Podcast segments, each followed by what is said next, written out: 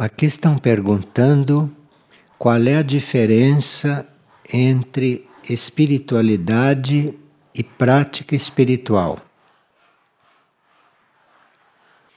A espiritualidade é a energia da quinta dimensão. Nós estamos aqui na terceira dimensão, vivemos normalmente na terceira. Na quarta dimensão, nós temos a nossa intuição. E na quinta dimensão, a espiritualidade. Nós temos justamente que estarmos alinhados com os nossos níveis superiores para irmos encontrando a espiritualidade, esta energia que desce da quinta dimensão. E se nós não nos organizamos de forma que nos alinhemos com o alto, nós não encontramos esta energia. Agora, a prática espiritual é outra coisa. A prática espiritual é para nós mantermos os níveis inferiores, isto é, o físico, o emocional e o mental, alinhados o mais possível com a quinta dimensão. Então, a prática espiritual é para os corpos, a prática espiritual é para a mente, para o sentimento e para o físico, para que se alinhem com a quinta dimensão, que é onde há a espiritualidade, a energia espiritual. E uma pessoa está perguntando por que nos estudos os monges não vêm compartilhar com todos nós a sua vivência. Por que isto não ocorre? Então, os monastérios se dedicam a orações regulares que tomam muitas horas por dia. E aqui em Figueira estão também começando um contato com as pessoas carentes. Tenho até viajado para treinar neste tipo de serviço. Esses seres carentes podem usufruir da energia daqueles que vivem em oração. Quem vive em oração tem uma energia diferente. Quem vive em oração tem uma energia mais expansiva. Então, os seres carentes, quando os encontram, num certo sentido, se alimentam desta energia. Agora, os monges também saem do monastério para alguns estudos em Figueira, não todos os estudos, mas para alguns. E quando saem, é para fazer essas viagens de ajuda às outras pessoas.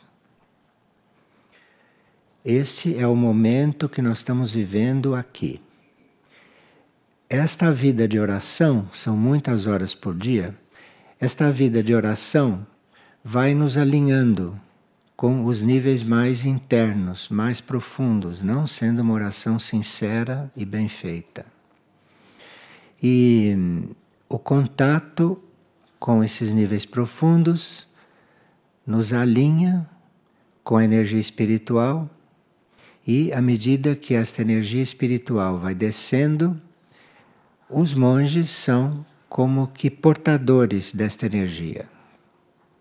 Agora, um monastério já maduro, no qual os monges estão bem compenetrados da sua tarefa, que não é outra senão orar e irradiar isto, esses monastérios vão tendo mais contato com a vida em geral do que nós, que estamos cuidando preferencialmente da vida.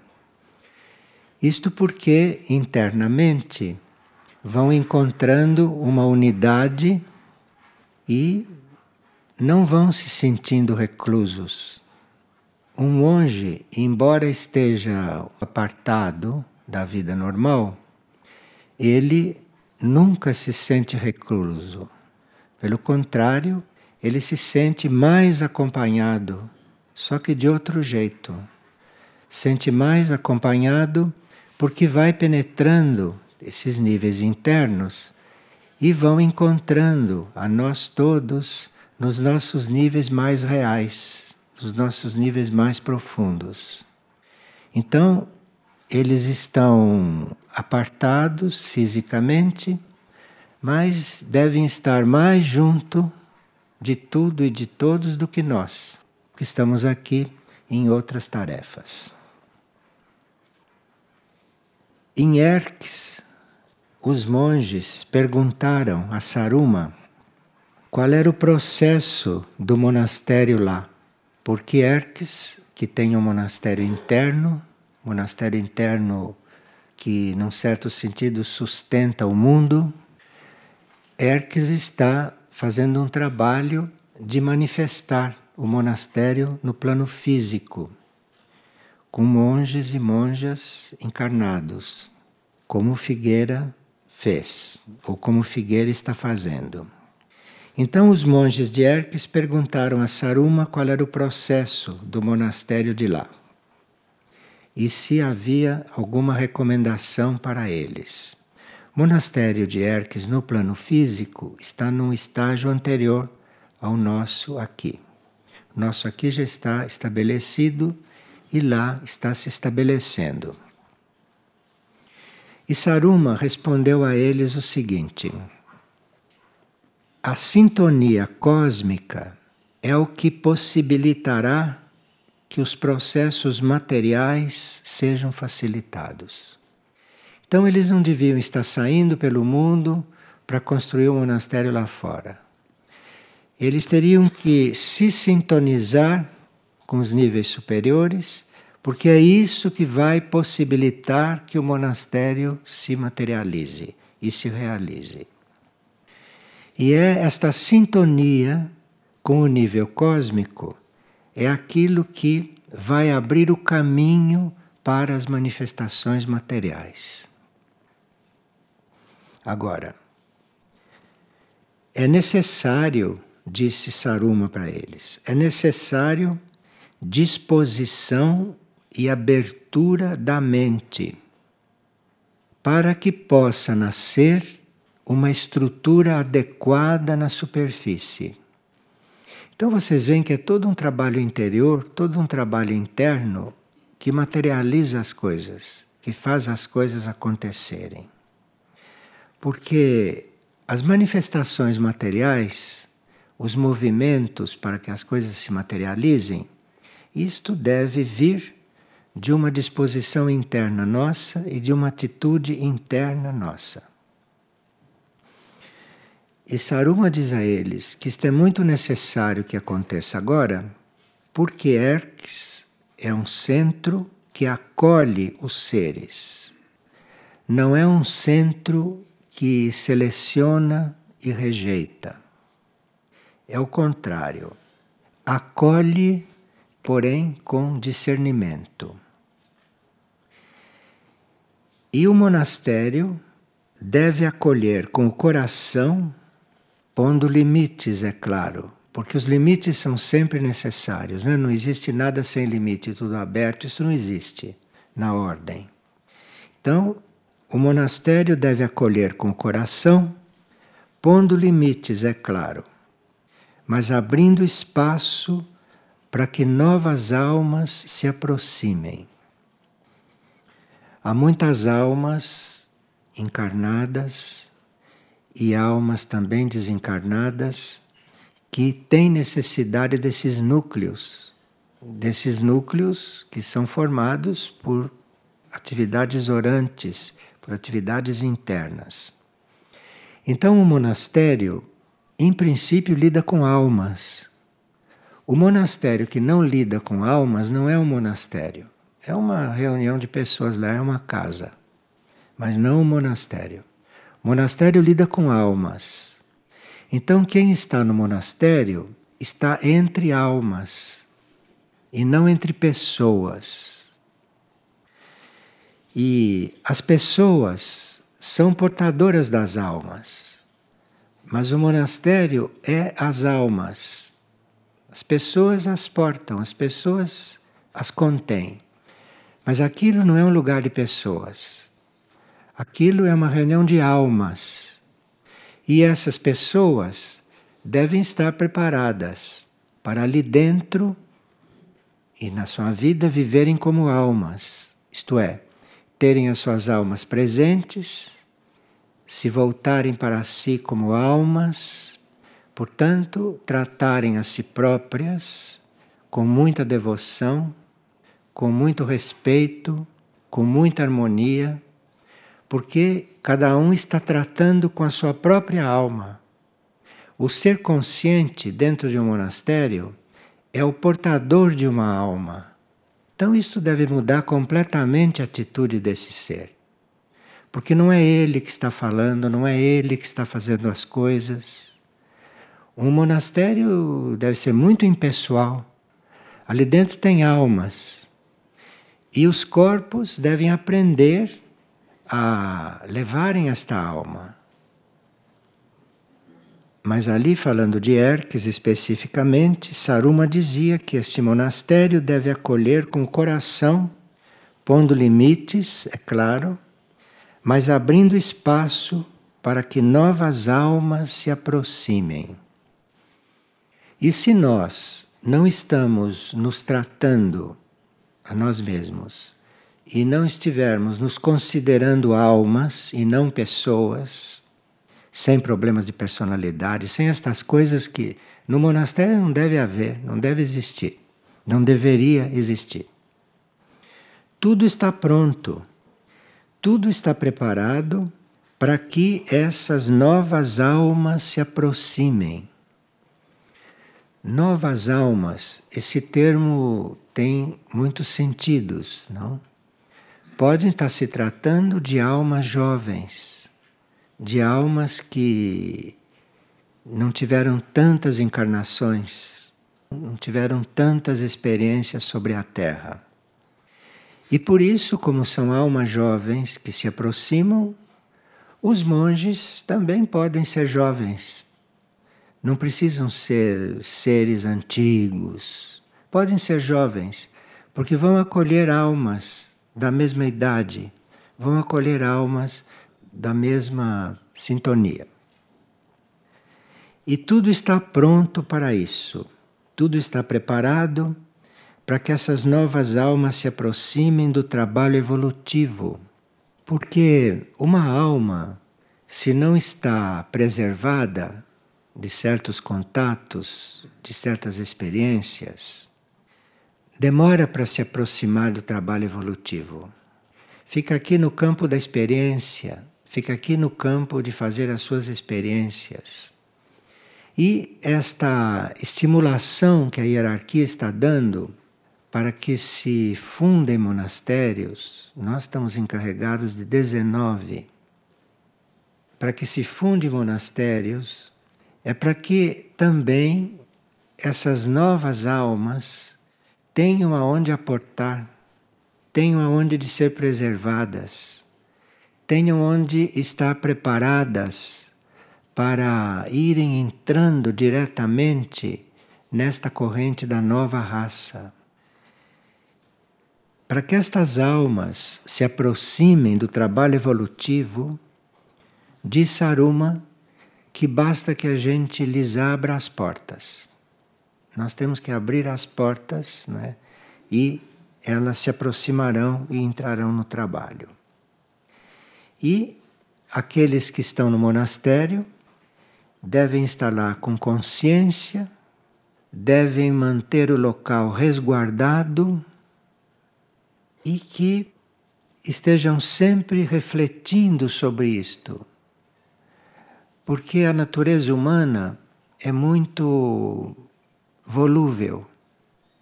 A natureza humana decide uma coisa, mas vai se esquecendo daquilo. A natureza humana não é muito segura. Então é preciso estar sempre se lembrando disso. E é por isso então que no monastério se ora muitas horas por dia. Para que a natureza humana fique alinhada, a natureza humana fique organizada, e que ela não se esqueça do que ela está fazendo ali. E que nós tínhamos que no monastério estarmos criando condições para que as portas das consciências, principalmente de quem está lá, estejam sempre abertas para receber novos irmãos, para receber novas almas. Porque é ali, naquele núcleo, não é? que desta forma tudo irá se manifestando. E ele diz que a hierarquia está sempre conosco, fazendo este trabalho. E isto é próprio para todos os monastérios, portanto, próprio para cá também, embora aqui estejam num momento de já terem um monastério construído. E lá estão construindo ou ainda devem construir. Agora, a propósito dessas coisas, nós teríamos que nos preparar para irmos nos coligando e irmos nos tornando a raça futura. Nós não estamos num trabalho espiritual para confirmar esta raça na qual nós estamos. Mas nós estamos vivendo em função de semear uma raça futura. Nós somos as sementes de uma raça futura. Para afirmar a raça futura, para afirmar o futuro, quando se fala do futuro, nós falamos da raça futura, não porque estamos aqui encarnados nesta raça da quinta raça. E para afirmar o futuro, nós temos que ter aquilo que é chamado de energia do guerreiro. Porque logo que nós nos definimos com respeito ao nosso rumo espiritual, nós temos que ter energia do guerreiro, porque à medida que nos confirmamos, as forças contrárias vão nos notando. E à medida que nós vamos nos confirmando, vamos como que provocando as forças contrárias. É necessário que quando a gente entre no caminho, principalmente se colocando para ser semente de uma nova raça, de uma raça do futuro, nós teríamos que contar com certas dificuldades que vêm não só de nós, que temos que colocar todo esse essa estrutura velha, não que temos em função de uma raça nova, de uma raça futura, como também temos que contar com os obstáculos que as forças contrárias vão organizando para nos cercar. Essas forças contrárias agem na proporção da nossa aspiração. Então, quanto mais nós trabalhamos a nossa aspiração, mais as forças contrárias aumentam como ataque. A nossa aspiração atrai não só partículas espirituais, mas a nossa aspiração, fazendo sentir a espiritualidade, atrai as partículas contrárias à espiritualidade. Então, quando você assume uma vida evolutiva, quando você assume uma vida superior, uma nova raça, você está atraindo também partículas contrárias. Então, as lutas de quem se confirma no caminho são lutas um pouco mais sérias do que essas lutas do mundo, que são lutas materiais de coisas humanas e coisas da terra. Mas quem entra no caminho vai atrair outros tipos de partículas contrárias àquilo que é a vida superior. De todas as regiões do nosso ser, nesta etapa em que a gente se dispõe a caminhar e sai caminhando, e que então vai atraindo as partículas contrárias também, nós sabemos que a região do nosso ser onde nós temos as maiores proteções, isto no nosso ser. É esta região que corresponde à área cardíaca, que corresponde ao coração. É nesta área cardíaca que nós teríamos que ter as nossas bases. E, portanto, não estarmos buscando defesas fora de nós nesse trabalho de lidar com essas partículas contrárias, mas de estarmos entrando para dentro do coração, para dentro desta área cardíaca. Quando a gente fala coração, não está falando do coração físico, obviamente. Porque se você ficar muito concentrado no coração físico, você pode ter um infarto. Então, quando se fala de coração, é a área cardíaca. É esta área que está na região do coração. E esta área cardíaca é no nosso ser, aquela área, inclusive física, etérica, que tem todas as condições para nos cuidar e para fazer os nossos contatos com as dimensões superiores.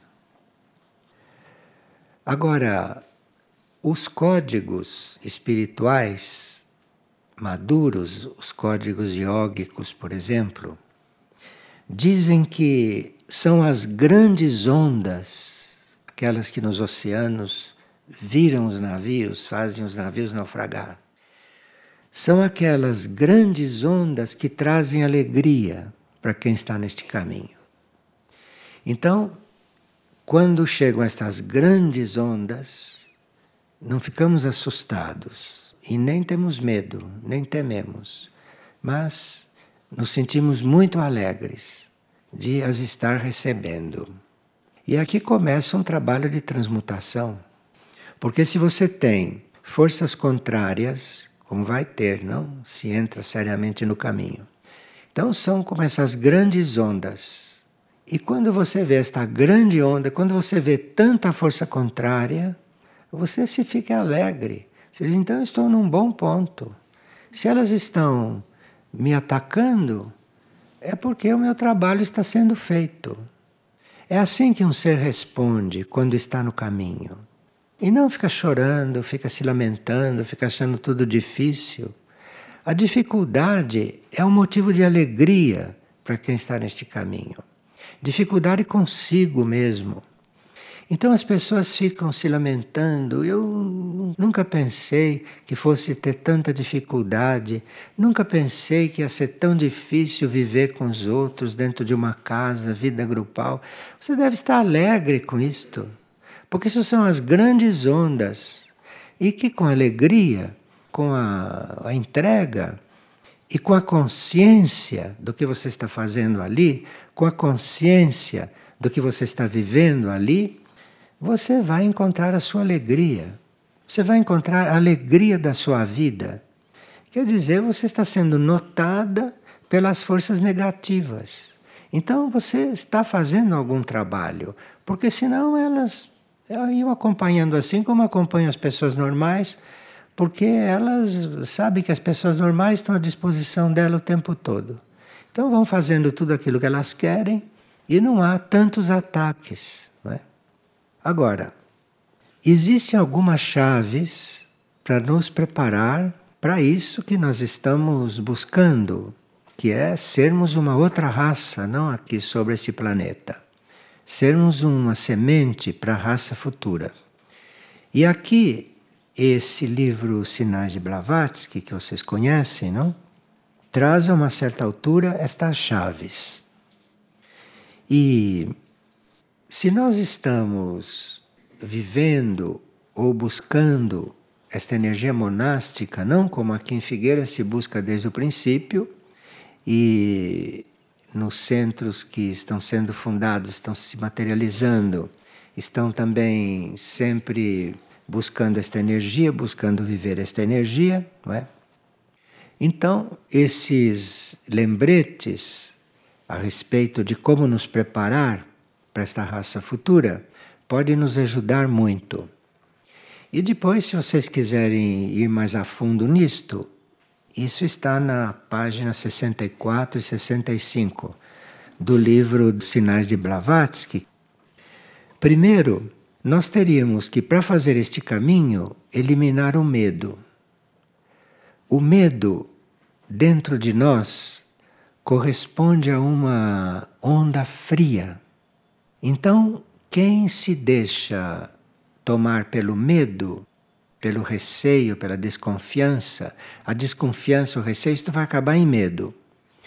Então, você vai desenvolvendo dentro de si uma onda fria. Você emite uma onda fria. E nós sabemos que estamos emitindo essa onda fria porque os animais se sentem mal perto de nós. Os animais conhecem esta onda, porque os animais são seres é, muito apavorados pela forma de como são mortos pelos homens para serem comidos. Então o reino animal tem essa espécie de pavor. O reino animal reconhece esse frio que nós emitimos com o medo, porque é aquilo que eles sentem na hora que vão ser assassinados. Então, nós teríamos que eliminar este medo, porque o medo é uma falta de consciência de que nós estamos em um cosmos, um universo perfeito. Nós estamos dentro de, um, de uma vida que é imortal, que é perfeita, independentemente da nossa situação pessoal. Nós estamos como parte deste universo. Então tínhamos que nos descentralizar um pouco, não? Sair desta figura humana que vai acabar daqui a pouco, que vai se decompor daqui a pouco. Sair disto e entrarmos num, num outro nível do nosso ser. E se nós cuidamos disto, nós vamos perdendo o medo, perdendo os medos. Porque nós só conseguimos dominar o medo, só conseguimos sair do medo, é quando vamos tocando a nossa parte imortal. O medo, no fundo, é uma consciência de que vamos acabar e como somos seres vivos, de essências vivas, não queremos acabar, sabemos que não vamos acabar. E o medo é fruto dessa identificação com aquilo que vai acabar em nós. Então, se você fica identificado com a sua pessoa humana, você acaba medroso. Porque você fica tão ligado à sua pessoa humana que de repente você descobre que vai acabar dali a pouco, porque pessoa humana vai para a sepultura ou vai para o crematório. Aquilo dá medo. Então você se descentre da sua pessoa humana, você vai se identificar com o nível seu, aonde você não morre, aonde você não fica doente, porque espírito, mônada, isto não fica doente.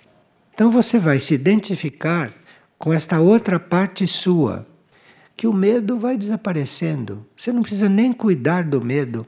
Você precisa cuidar é da sua identificação com uma parte do teu ser que não morre, com uma parte do teu ser que não fica doente. Porque o medo vem por causa de tudo isto. E esta humanidade é tão infantil que tem medo de passar fome, que tem medo de não ter dinheiro, essas coisas que não vamos nem entrar. Então, para vocês se liberarem do medo, não tem outro caminho senão vocês estarem bem ligados com o que você é imortal. Então, quanto mais vocês prestam atenção em vocês e nas pessoas daquilo que é mortal, vocês estão no caminho do medo. E vocês vão confirmando todos os medos que existem, porque existem infinitos tipos de medo. E o segundo ponto é cultivar o silêncio. Cultivar o silêncio não se faz só querendo mentalmente. Cultivar o silêncio se começa controlando a palavra. Então, se nós queremos um dia entrar em silêncio, coisa que é muito necessária, porque o silêncio é o clima que se cria na sua pessoa para você poder entrar em contato com seu mundo interior, com a sua vibração interior, com seu interno. Então, quem está neste caminho, além de estar coligado com a sua parte imortal, para ir com o tempo, se liberando do medo, com o tempo, porque o medo é muito arraigado. As células têm medo.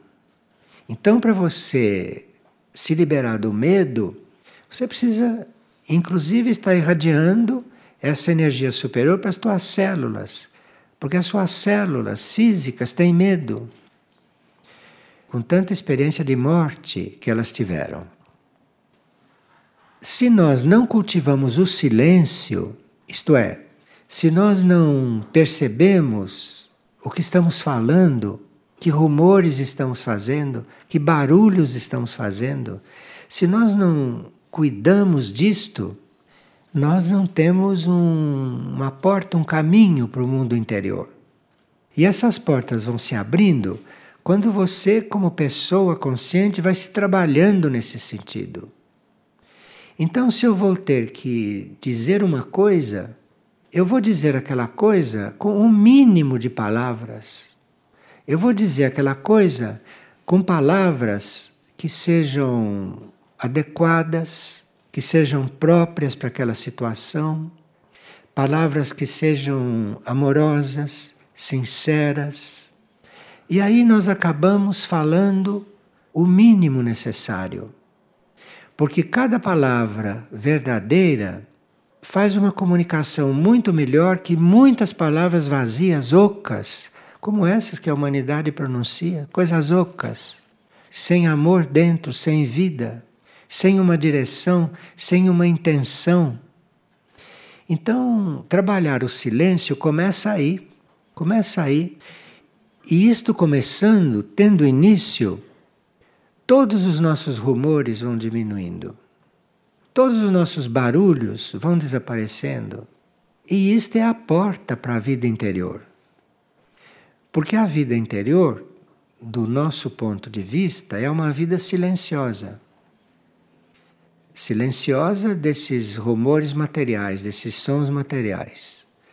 Mas é uma vida que fala, que tem um som que é ouvido em todo o universo, nossa vida interior. Mas como você vai ouvir este som se você cria sons materiais inúteis, supérfluos, negativos, desequilibrados, desarmonizados? Então tem que ter todo este trabalho na consciência para que isto vá se instalando na mente. Porque se estas coisas se instalam na mente, na mente humana, hein? Se estas coisas se instalam na mente, esta mente vai transmitindo isto para o corpo, vai transmitindo isto para os sentimentos, porque a mente está um pouco acima desse astral, desses sentimentos e do corpo físico.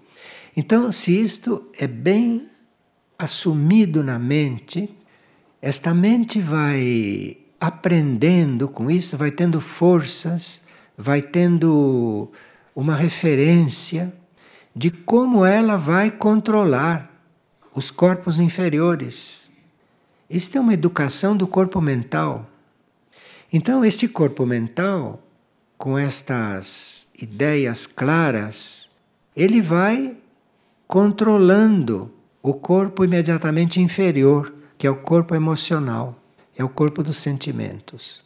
À medida que vai controlando este corpo astral, ele vai também influindo sobre o corpo físico. E o nosso corpo físico vai se tornando aquele estado em que a nossa mente está. Então, quem começa a se tratar a partir do corpo físico vai encontrar um corpo astral que não ajuda muito e vai encontrar um mental, quem sabe como.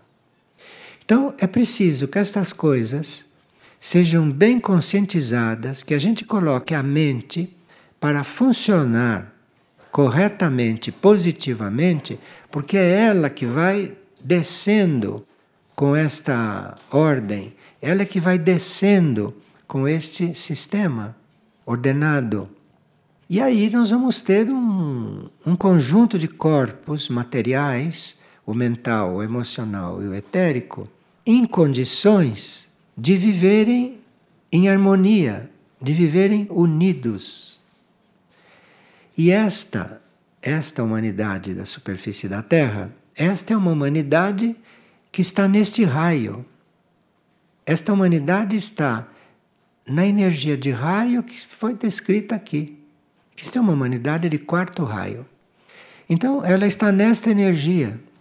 Agora, ela precisa aprender a estar nesta energia, sabendo transmutar tudo aquilo que lhe produz conflito, tudo aquilo que lhe produz influências, não? Todas essas influências que vínhamos sabendo.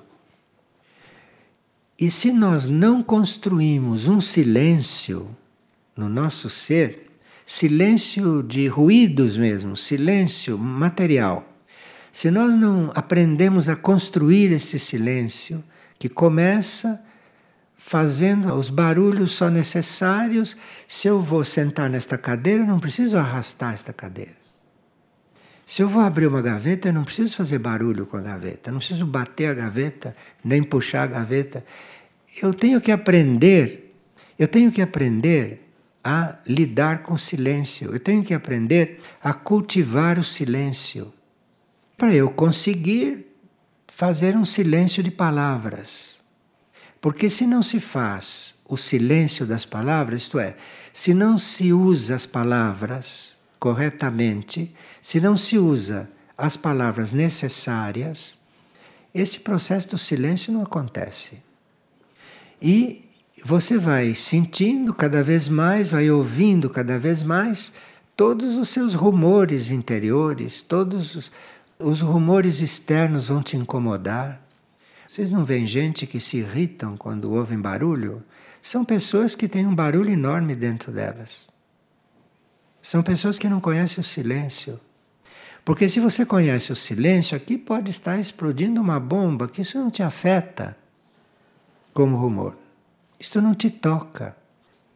Então nós teríamos que ir aprendendo a viver nesta terceira dimensão com os princípios e com aquelas coisas que nos ensinam na quarta dimensão, na quinta dimensão que é para irmos penetrando nesta vida interior. Mas não se penetra nesta vida interior só com palavras, só com orações verbais, com orações formais. Isto tudo serve para ajudar na organização dos nossos níveis materiais. Mas se não existe esta oração profunda, que é esta intenção é esta intenção realmente de estar no novo. Estar no novo quer dizer, é você estar andando para frente. Tudo aquilo que você viveu até agora e o que você vive agora já é velho. Você precisa estar nesta oração contínua, de estar sempre buscando isto. Isto chama-se oração contínua. E, e claro que nós precisamos buscar nos educar para isto.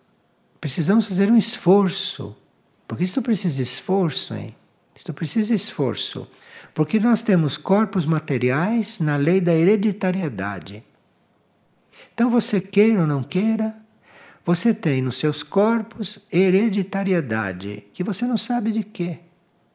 Então, nós vivemos dentro da lei da hereditariedade ainda, então temos que estar muito atentos para não prosseguirmos nesta hereditariedade da forma como a recebemos.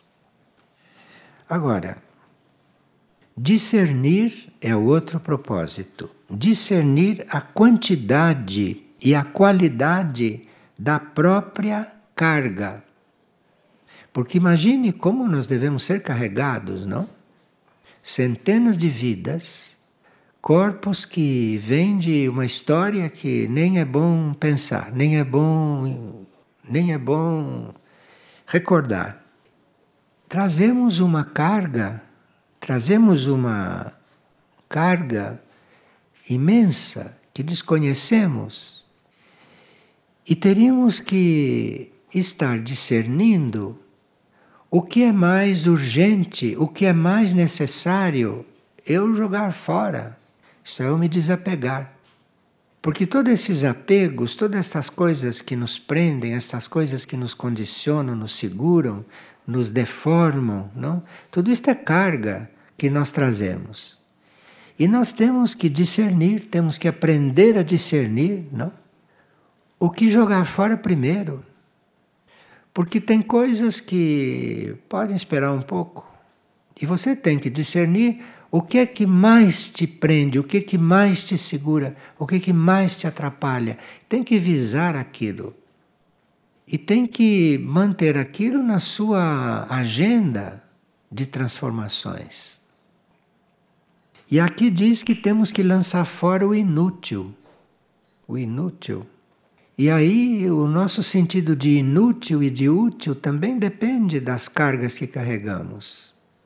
Porque tem cargas tão antigas que nós já nos confundimos com elas.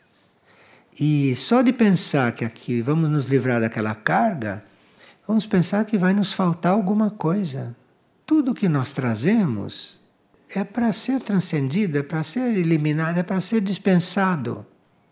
Nós temos que estar leves, temos que estar vazios, temos que estar livres, desimpedidos e somos tão habituados com essas coisas que carregamos que achamos que algo vai nos fazer falta, alguém vai nos fazer falta. Imagine uma pessoa vai nos fazer falta. Pensa. Com o que que você está coligado para uma pessoa te fazer falta? Com o que que você está coligado? Porque se você estiver coligado com a essência daquele ser, ele não te faz falta nenhuma. Ele, presente ou não fisicamente, está presente. A essência está presente. Então, quando você teme que alguma coisa vai te fazer falta, reflita com o que é que você está coligado, aonde você está, onde está a sua mente, onde está a sua consciência.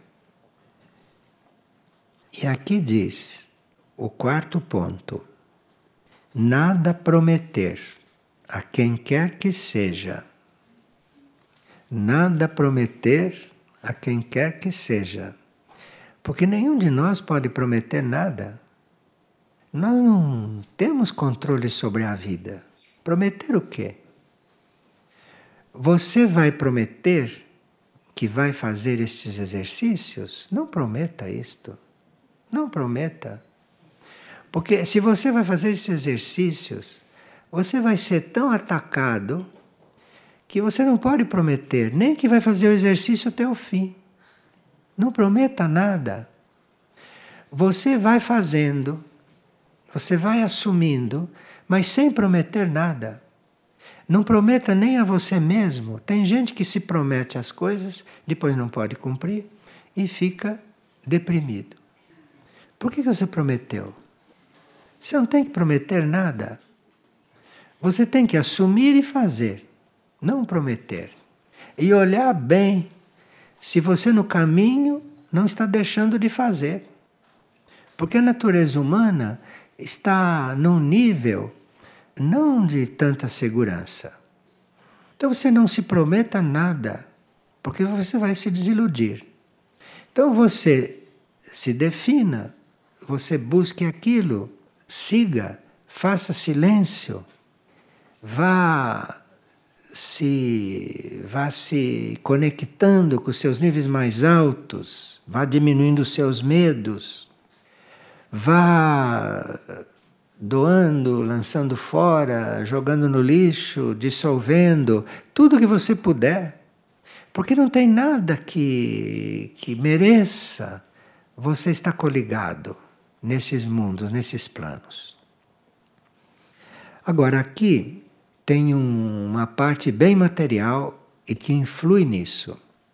Possuir poucos objetos só os necessários. É, nós carregamos muitas coisas materiais, que evidentemente não são necessárias tantas coisas.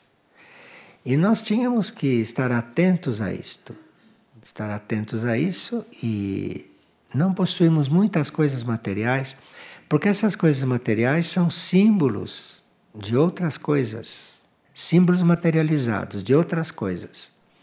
Então, se não há um desprendimento pelas coisas materiais, fica muito complicado a gente se desprender das outras. Ter poucos objetos não quer dizer que a gente seja desprendido. Isto pode ser também uma máscara, um engano, uma falsidade. Mas isto ajuda. Isto ajuda. E se nós precisamos de ajuda para irmos eliminando coisas complicadas para eliminar, vá começando a eliminar os objetos materiais, que você vai ver que vai ser ajudado. Ali tem um princípio de alguma coisa. Agora, o número 6 é também algo que nós teríamos que refletir muito, porque nem todos podem viver isto de repente, de imediato. Jamais vender o ensinamento. Ele é para o bem comum. Claro que aqui está falando do ensinamento espiritual, que nem se fala em vender, né? O ensinamento espiritual. E quando você põe uma coisa num livro e tem que vender o livro, isso dá uma coisa assim na área cardíaca, não? Que tem que arranjar uma forma de não vender esse livro. Tem que arranjar uma forma de fazer isto. E, e na prática, na, na vida, é, existe tanto, tanta mistura que você acaba, numa certa forma, vendendo o ensinamento. Mas precisa se colocar isto? Precisa se colocar isto porque deve ter uma forma disto não acontecer. E essa forma só acontece quando nós estamos realmente em grupo, quando estamos realmente com a mesma sintonia, o que é muito complicado acontecer, que não é fácil acontecer.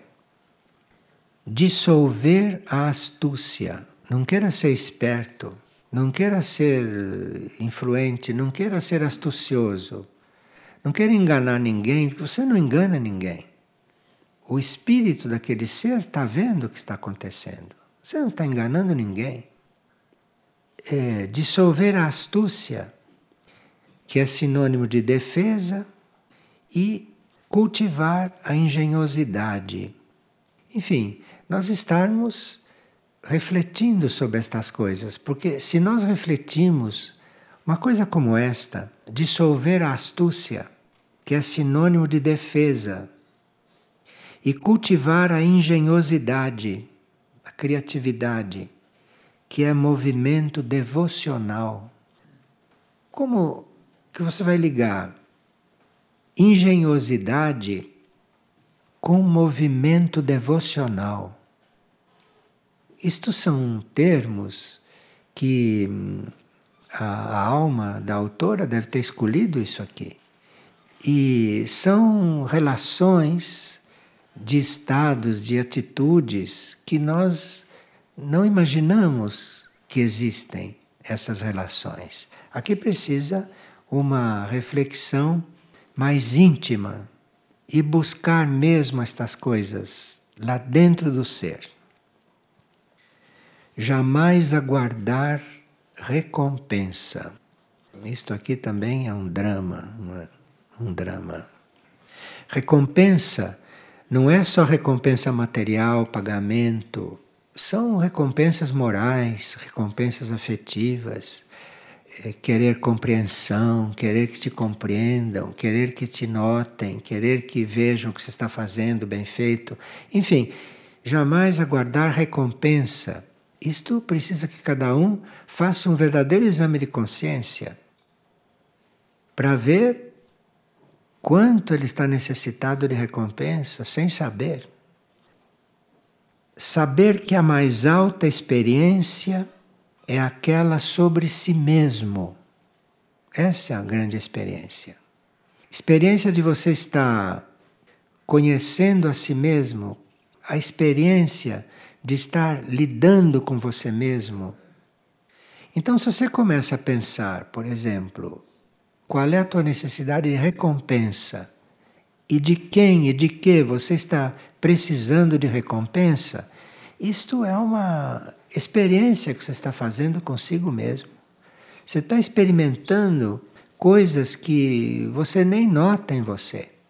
Porque a gente vive um pouco mecanicamente, automaticamente, vive segundo costumes, segundo hábitos, não é? segundo gostos, e não faz nenhuma experiência sobre si. Então, se eu preciso, se eu necessito, não? Que quando encontro uma pessoa, se eu necessito que ela me veja, se ela passa por mim e não me vê, nossa, o que acontece? Então, eu preciso, eu preciso me experimentar com essas coisas. E às vezes o outro vai ser instrumento para que você faça essas experiências. Que se ele não for instrumento para isso, você não vê o quanto você ainda é pequeno. Você precisa do que o outro faz para você se suprir. Nós temos que estar fazendo essas experiências o tempo todo. Então, se nós estamos aqui não atentos, e se alguém está se mexendo, alguém está se mexendo, se alguém está inquieto, eu estou me experimentando. Será que aquilo está me influindo? Será que eu estou. Se aquilo está me incomodando? Eu estou me experimentando o tempo todo com tudo o que acontece. Se vem uma pessoa eu tenho que me, eu tenho que será que eu estou recebendo direito? Será que eu estou aberto para esta pessoa enquanto ela está vindo? Mas precisa fazer experiência logo, logo, para você poder se sintonizar com aquilo que você quer. Então, se aparece uma pessoa lá, eu vejo que ela vem falar comigo, eu já preciso fazer minha experiência. Como é que eu estou recebendo esta pessoa? O que, que eu estou emitindo para esta pessoa que está se aproximando? Enfim, nós temos que nos trabalhar o tempo todo. E isso sem se incomodar muito conosco, porque se nós começamos a fazer esses trabalhos, nós vamos ver o quanto nós estamos não correspondendo àquilo que, que planejamos para fazer, para ser. Então temos que estar muito desapegados de nós mesmos, desapegados de resultados, desapegados de tudo o que acontece. Porque qualquer apego por uma coisa que acontece vai fazer aquilo continuar. Aquilo não vai acabar nunca. Porque aquilo está te incomodando, aquilo está te, te estorvando, aquilo está te fazendo mal. Então você está fazendo laços e laços com aquilo. Você está se candidatando a passar por aquilo séculos, porque você está reagindo, você não está neutro, você não está, não está simples diante das coisas. E aqui eh, nos dá um, um conselho muito importante: ter o próprio intelecto apenas como instrumento de raciocínio sabendo que o conhecimento direto está na sabedoria do eu superior, que é síntese, não é intelecto. O intelecto remugina, o intelecto faz uma sopa, o intelecto faz uma, uma massa, não é? E, e, a gente tem que aprender a tem que aprender a atravessar isto e buscar o conhecimento direto que não é isto, não é? O conhecimento direto, segundo diz aqui, está na síntese. Então, se uma pessoa está diante de você, se ela está falando com você, você vai sintetizando bem o que ela está dizendo, porque assim ela precisa falar menos e você precisa ouvir menos. Você vai estar numa comunicação muito mais real, mas você também precisa saber ouvi-la. Precisa saber ouvir, não é só saber falar, precisa saber ouvir. Porque aí a pessoa quer sempre falar dela. Então ela fica falando, falando, falando, falando, falando, falando. Você já entendeu desde o começo o que ela veio dizer, mas ela continua falando. Você vai sintetizando aquilo, vai sintetizando, porque a uma certa altura ela percebe. Mas nós temos que estar nos trabalhando essas coisas. E quando nós notamos algo em alguém, é porque aquilo não está resolvido em nós. Senão nós nem notávamos. Então, se você acha que alguma coisa está mal lá fora ou está mal em alguém, olhe para você, porque aquilo está dentro de você. Senão aquilo não te incomodaria. Aquilo você nem veria aquilo. Você estaria vendo outras coisas daquele ser não aquilo que ele está manifestando. Estaria vendo outras coisas. E nós temos que estar neste mundo que tudo isso acontece ao mesmo tempo, né? E com tudo isso acontecendo, com esta roda da vida aí, que não para, você tem que estar com a mente lá em cima, tem que estar com a atenção lá em cima. E não desligar daquele ponto. Senão você é levado por esta onda. E aí vai se misturar com tudo que está aí, sem perceber. Então, o ponto inicial e o ponto final é aquele que onde está a sua conexão, com o que que você está conectado, com as aparências ou com aquilo que está lá no alto, lá em cima. E aí você vai saindo desta terceira dimensão. Você vai começando a experimentar uma outra dimensão que é mais sutil, e um, uma vez você vai tocando a quinta dimensão, que é a dimensão espiritual. Ali sim, nós estamos com uma porta mais direta com aquilo que é a, o real, com aquilo que é a eternidade, com aquilo que está além desta raça humana.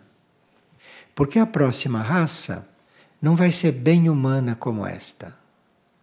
A próxima raça, embora não vá diferir muito assim na aparência, a próxima raça vai ter mais espírito, vai ter um pouquinho mais de energia intuitiva, porque terá trabalhado a mente, então vai ter uma energia mais intuitiva e com uma garoa de energia espiritual. Vai ser uma raça bem diferente, muito diferente. E somos nós a semente desta raça. Somos nós. Agora precisa ver se nos reconhecemos como semente ou se nos reconhecemos como essa gente que anda por aí, que não sabe nem para onde vai, nem de onde veio, nem o que deve fazer, nada disto. Então precisa que a gente se, se trabalhe se trabalha um pouco.